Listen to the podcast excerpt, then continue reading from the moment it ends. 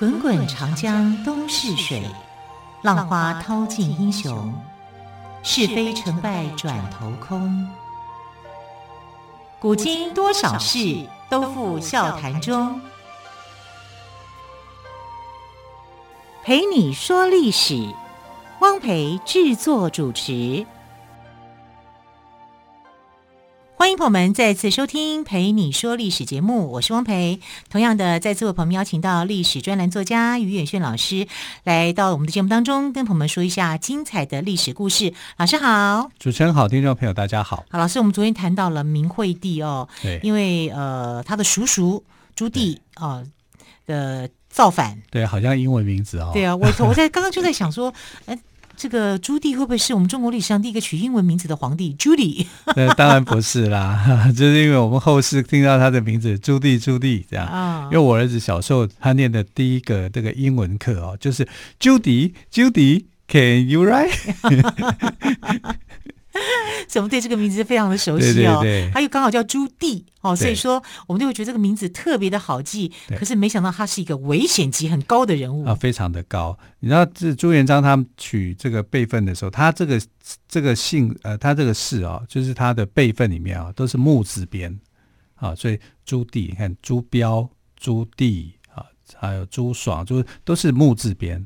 它的第二个字啊，一定都是木字边的啊，所以它是有设计过的，这是他的一个辈分啊。那他这个人呢，大概也遗传到了呃这个朱元璋的一个个性，爸爸的个性，残忍的个性。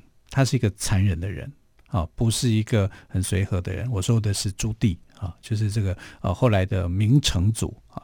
那我们可以再把这个，其实明成祖啊也是很后来才有的，因为。他去世以后啊，朱棣去世以后，他的儿子啊明仁宗给他的谥号，后来给的称号叫做明太宗啊，并不是明成祖。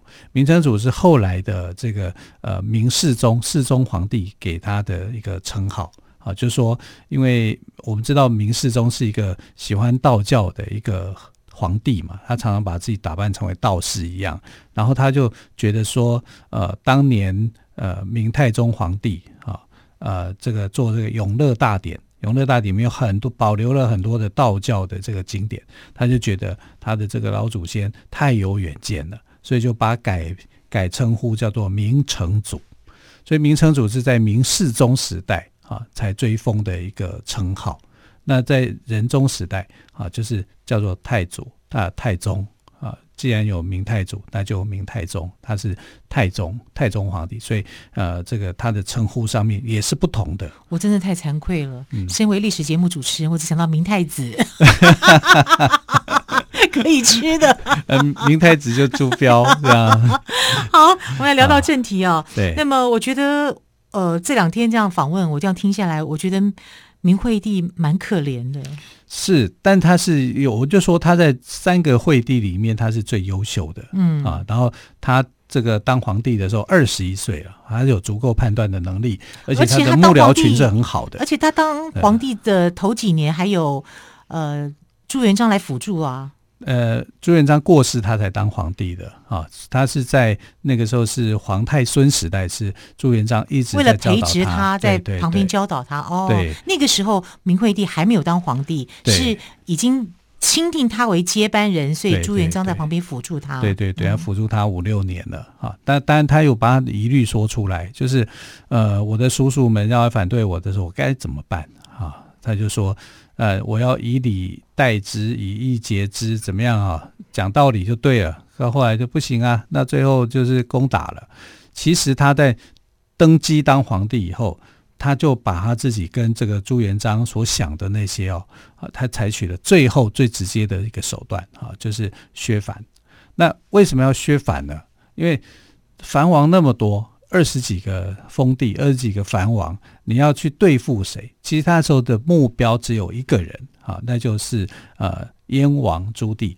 燕王是朱元璋的第四个呃第四个儿子啊，可是也是当时实际还存活的这个长子啊，就是最大的这个叔叔啊。其他叔叔都过世了，都过世了，这样，所以他是呃有能力的哈，就是说跟这个呃对抗的。他是最大的一个威胁。所以那个时候他用了两个人哈，一个叫做兵部尚书啊，叫做齐泰啊，另外一个大学士叫黄子成，因为黄子成是跟他陪伴很多年的，他非常的信任这两个人。那时候呃，齐泰就跟他讲说，我们现在要做削藩，最主要的目标其实就是这个呃燕王朱棣。所以要直接打击他，直接打击他，因为他现在力量不不够强哈，你直接打击他，你才会这个完成这个任任务。可是黄子成认为说，如果你直接打这个叔叔哈，最大的这个叔叔，会让人家觉得师出无名，你凭什么理由去打他？而且他打退蒙古啊，他建立了很多功劳，这样子讲就很难啊，不如就是剪除他旁边的助力。啊，去打其他的王，把其他的王给打下来以后，他孤立无援，最后的目标再转向他。啊，如果是你，你会朝哪一个方向打？如果你是明惠帝，你做的选择是什么？后者。啊，对，所以明惠帝就选择了黄子成的意见。啊，所以他就呃，还是要把这个呃燕王朱棣当做目标，可是他先后去打了五个其他的藩王，啊，去削藩了，包括。周王啊，齐王，这算不算杀鸡儆猴啊？是啊，是啊，嗯，是杀鸡儆猴啊。然后这些王呢，都会有一些问题啊。这些王的问题，呃，比如说这个呃，周王哈，他是这个朱棣的亲亲弟弟啊，叫做叫做朱肃。肃就是严肃的肃，旁边一个木字边啊，他们这个这一辈的人的一个命名的一个习惯。那朱肃本来就是一个呃比较残暴，然后又比较无礼的一个人啊，然后他就被抓到这个小辫子，抓到小辫子以后呢，就去打他了，而且把他软禁，软禁以后把他流放，流放到这个云南哈。但当时去云南不是过日子哦，是真的就像流放，你是过苦日子的。所以有几个王啊，就栽在他们的手上啊，包括齐王啊、襄王、代王跟闵王。那打击了五个王，一年之内哦，就打击了五个王，让这让这个朱棣哈就心生警戒。你的目的最后就是我，我知道啊，他知道他的目的最后就是我。他这么聪明，怎么看不出来？对，对，那其实朱棣也有做一些防范哈，因为一开始朱元璋过世的时候哈。留下的一个诏书，就是说你们这些藩王留在原地就可以，不可以来南京来祭拜我啊，就是来那个。那这个命令一出的时候啊，朱棣就在想，为什么我爸爸过世了，我不可以回来奔丧吗？啊，这心里头有这样的一个想法啊，就是觉得是很不安的。这说不定是你们自己人在搞鬼。为什么我父亲过世我不能来呢？啊，你看这个是不是非常的不合理啊？那这个不不让藩王进城的一个原因是，我怎么知道你会不会带着部队来啊，或者是怎么样啊？你会不会对我造成一些威胁啊？所以他是做了这样的一个防范。那做这个防范以后呢，朱棣就在想，我你一定是想要来对付我啊？所以他初期的时候，就是呃，这个明惠帝刚登基的时候啊，他是很隐忍的，因为他知道他的武装的力量不够。虽然他啊从很会打仗啊，可是他的力量跟中央比起来啊，绝对是弱的，绝对是弱的时候怎么办呢？那他只能够就是见机行事啊，然后暗中去部署。你看他做了很多的这个部署的工作啊，甚至呃这个明惠帝就派了很多人去他那里查，去查的时候，他都对他来派派过来的太监呐、啊、或者官员啊，都非常的马屁。啊，然后呃，去贿赂他们啊，就是希望人家多讲小话啊，说讲一些好话。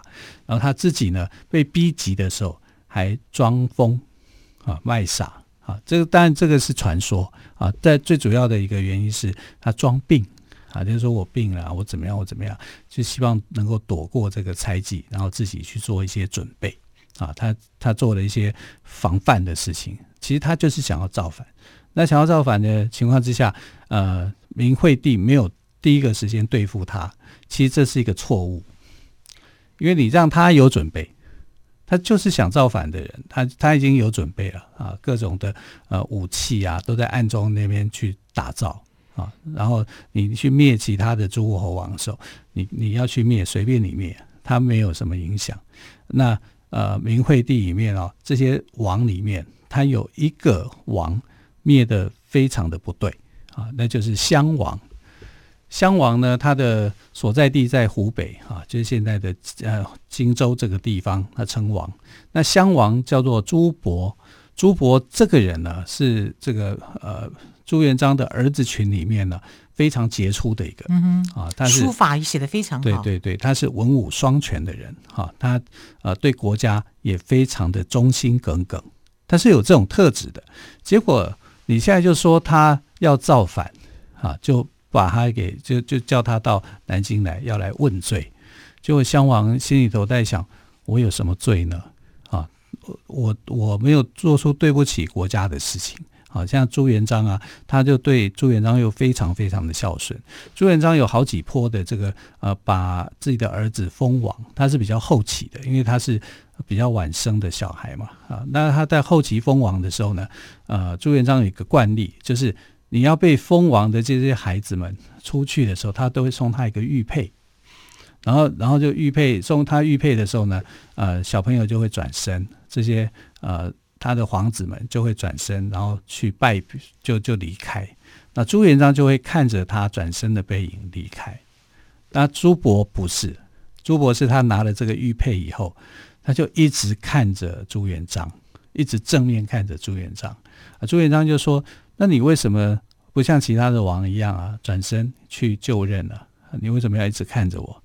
啊，他一来是舍不得父亲，二来是我怎么可以背对着父亲呢？嗯，背对着父亲是一个不礼貌的。听得很感动哎。对呀，哈，他是这样的一个人，哈，所以呃，打击到诸王的襄王的时候，其实也让其他的呃这个呃诸侯啊会觉得说。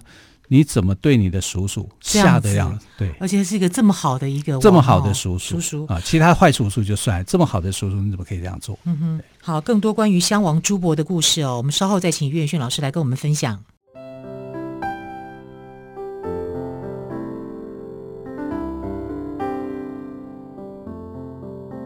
听见台北的声音。拥有颗热情的心，有爱与梦想的电台，台北广播 FM 九三点一。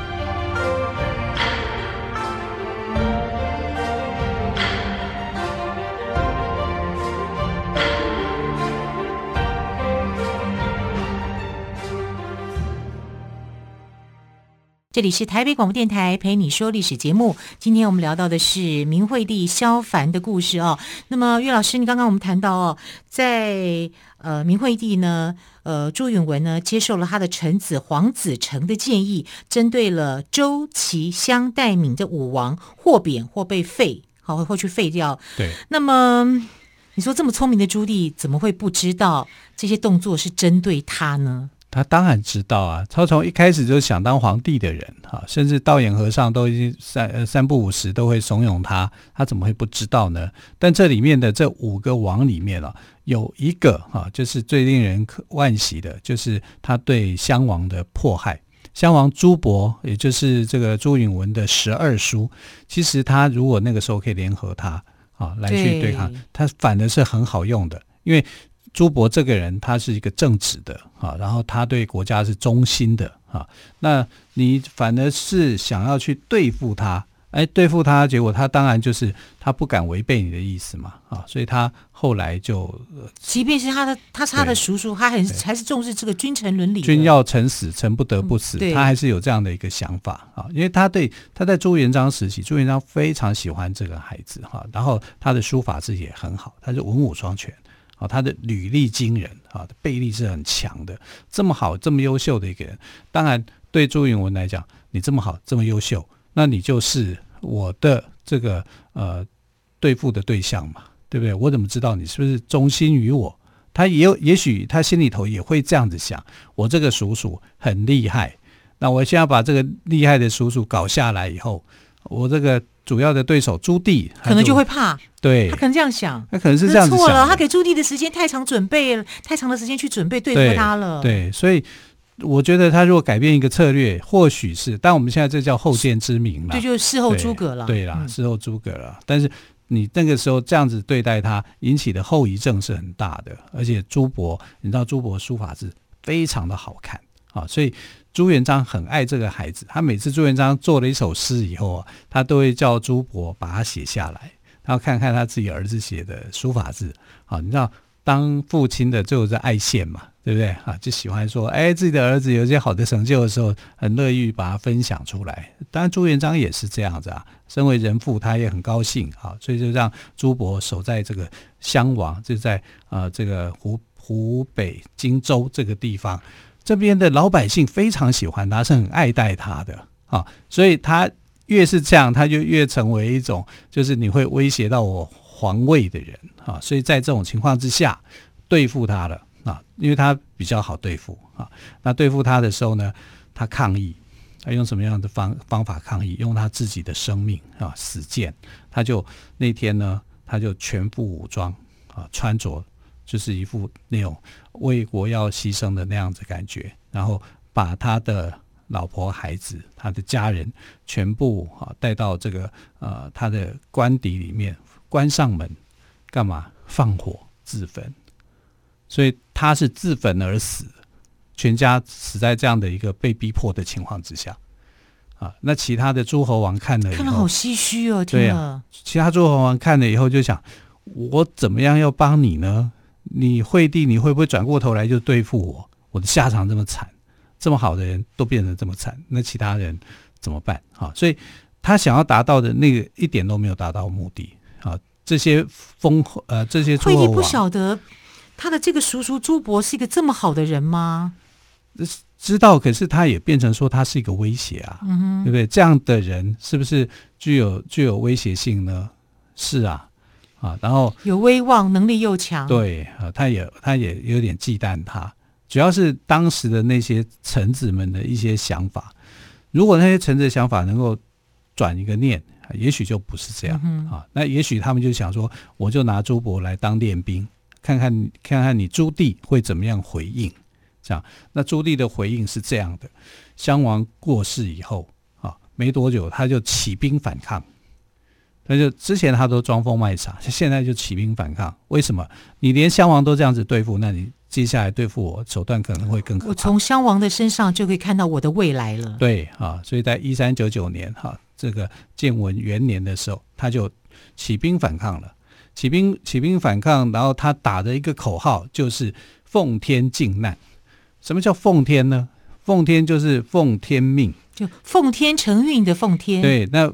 其实这个我们我们常看古装剧有奉天承运，这是从明朝才开始哦。奉天承运，皇帝诏曰。对，这个这其实八个字是从明朝开始的。明朝才开始的。哦、过去的皇帝只有诏曰啊，皇帝说什么这样下一个诏，就没有没有那么多有的没的。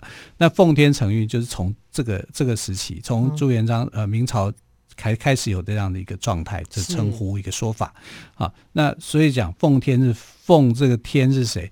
奉天子朱元璋之命。啊，因为朱元璋曾经在他的这个祖训录里面啊，去劝告他的后代子孙们，就是说有些事情你该怎么做，有些事情怎么做怎么做，他就有一个规定，他就他其中一个规定就是说，藩王呢有这个呃，跟皇帝之间有的分际跟礼仪，对对对，但藩王可以去帮助皇帝，就是说如果有一些大臣他想要造反的话，藩王要帮助皇帝把这些大臣给除掉。好，所以他就用这个方式，对，清君侧，他就说这个我是奉天靖难，所谓靖难就是靖就是平定，难就是灾难。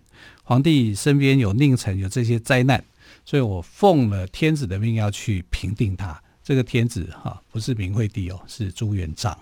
啊，所以他就打着这个口号，啊，这个口号是合法的啊，因为。呃，这个朱元璋赋给藩王这种权利，所以奉天靖难，你不可以说他是违法的，他是合法的，而且是根据祖训的，是，但他就是一个造反的行动，嗯，只是用比较好听的名称，对对对，就用这个所谓的好听的名称去造反啊，去干嘛的？然后这个呃，没多久哈、啊，就是建文元年啊，八九月的时候，这个呃朱棣就起兵反抗了，打着奉天靖难的一个名号啊，浩浩荡荡的啊，要去啊从北京开拔到南京去打，当然打了四年了，这代表什么？这是一个很艰苦的战争啊，就是说朱元璋呃，这个朱棣有时候打赢，有时候打输，啊，他们他们双方是经过一场大战的。因为朱棣刚开始的人马并不多啊，他只有他的这个呃燕王府的军队而已啊。你招兵买马，你你这又不是又不是皇帝做不好，皇帝做的很好，所以你也招不到什么所谓的人马，对不对？那怎么办？他就往后去找。他去找了他的第十七个弟弟宁王朱权。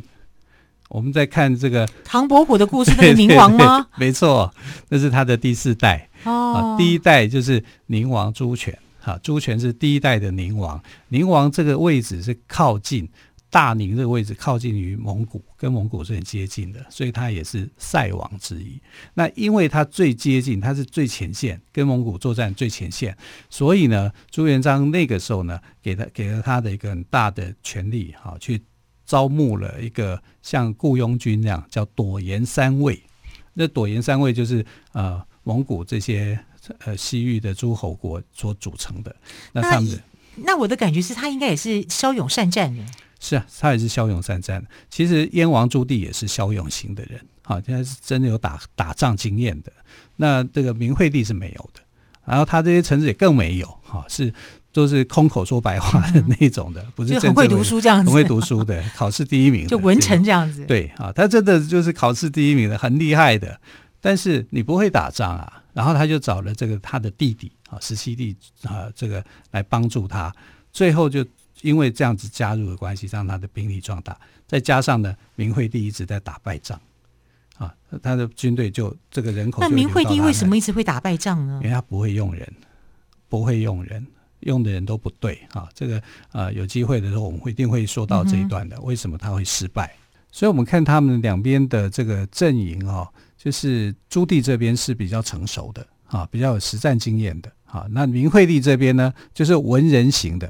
啊，然后就是纸上谈兵型的，啊，所以打了四年，这当然就是有输有赢，可是最后的结果呢，竟然是他们里面的人窝里反啊，因为有人就是投降投靠到朱棣这一边，而且投靠朱棣的那个人还是这个明惠帝最好的朋友，最好的人就是出卖的，所以呢，他的失败啊，一半的原因，最重要的原因还是因为他最好的朋友出卖了他。啊，听起来真的是令人感慨哦。对，好，时间的关系，再次感谢历史专栏作家岳轩老师，今天跟我们谈到的是明惠帝萧凡的故事。老师，谢谢喽，谢谢，谢谢亲爱的朋友，再会喽，拜拜。